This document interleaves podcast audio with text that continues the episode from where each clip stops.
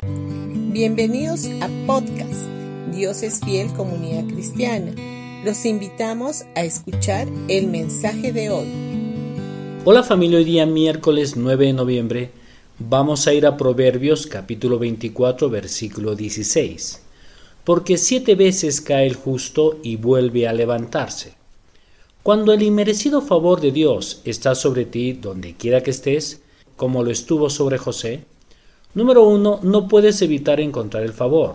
Dos, todo lo que haces no puedes evitar prosperar. Y tres, no puedes evitar experimentar el aumento y la promoción más allá de tu imaginación. ¿Puedes ver que este fue el patrón consistente en la vida de José? No importa si era un esclavo o prisionero, lo mismo se aplica a ti. Cuando el favor inmerecido de Dios está sobre ti, eres como una pelota de goma en una piscina de agua.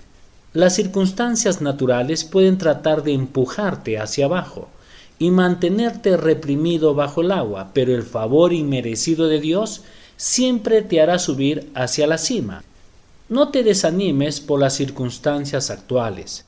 Sé que a veces las cosas pueden parecer oscuras, tristes y quizás hasta te sientas desbastado, pero no se acabó. Creo que Dios te está diciendo no te rindas, no se ha acabado. Hay muchas veces en que los puntos más bajos de tu vida son en realidad plataformas de lanzamientos para la mayor promoción de Dios en tu vida. Así fue con José. Y observemos las huellas del Señor a través de los altibajos de la vida de José.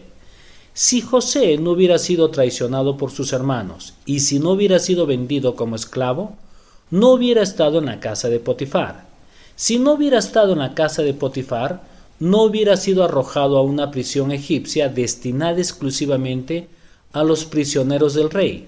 Si no hubiera estado en esa prisión, no habría interpretado específicamente los sueños de los oficiales del faraón. Si no hubiera interpretado sus sueños, no hubiera sido convocado para interpretar el sueño del faraón dos años después.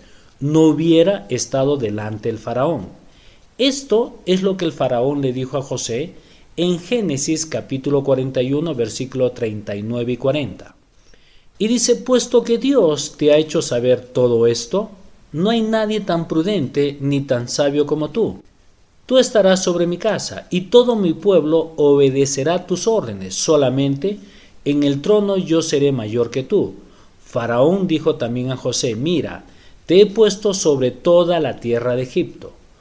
Cuando miramos atrás, está claro que el Señor había convertido la hora más oscura de José en su mejor hora.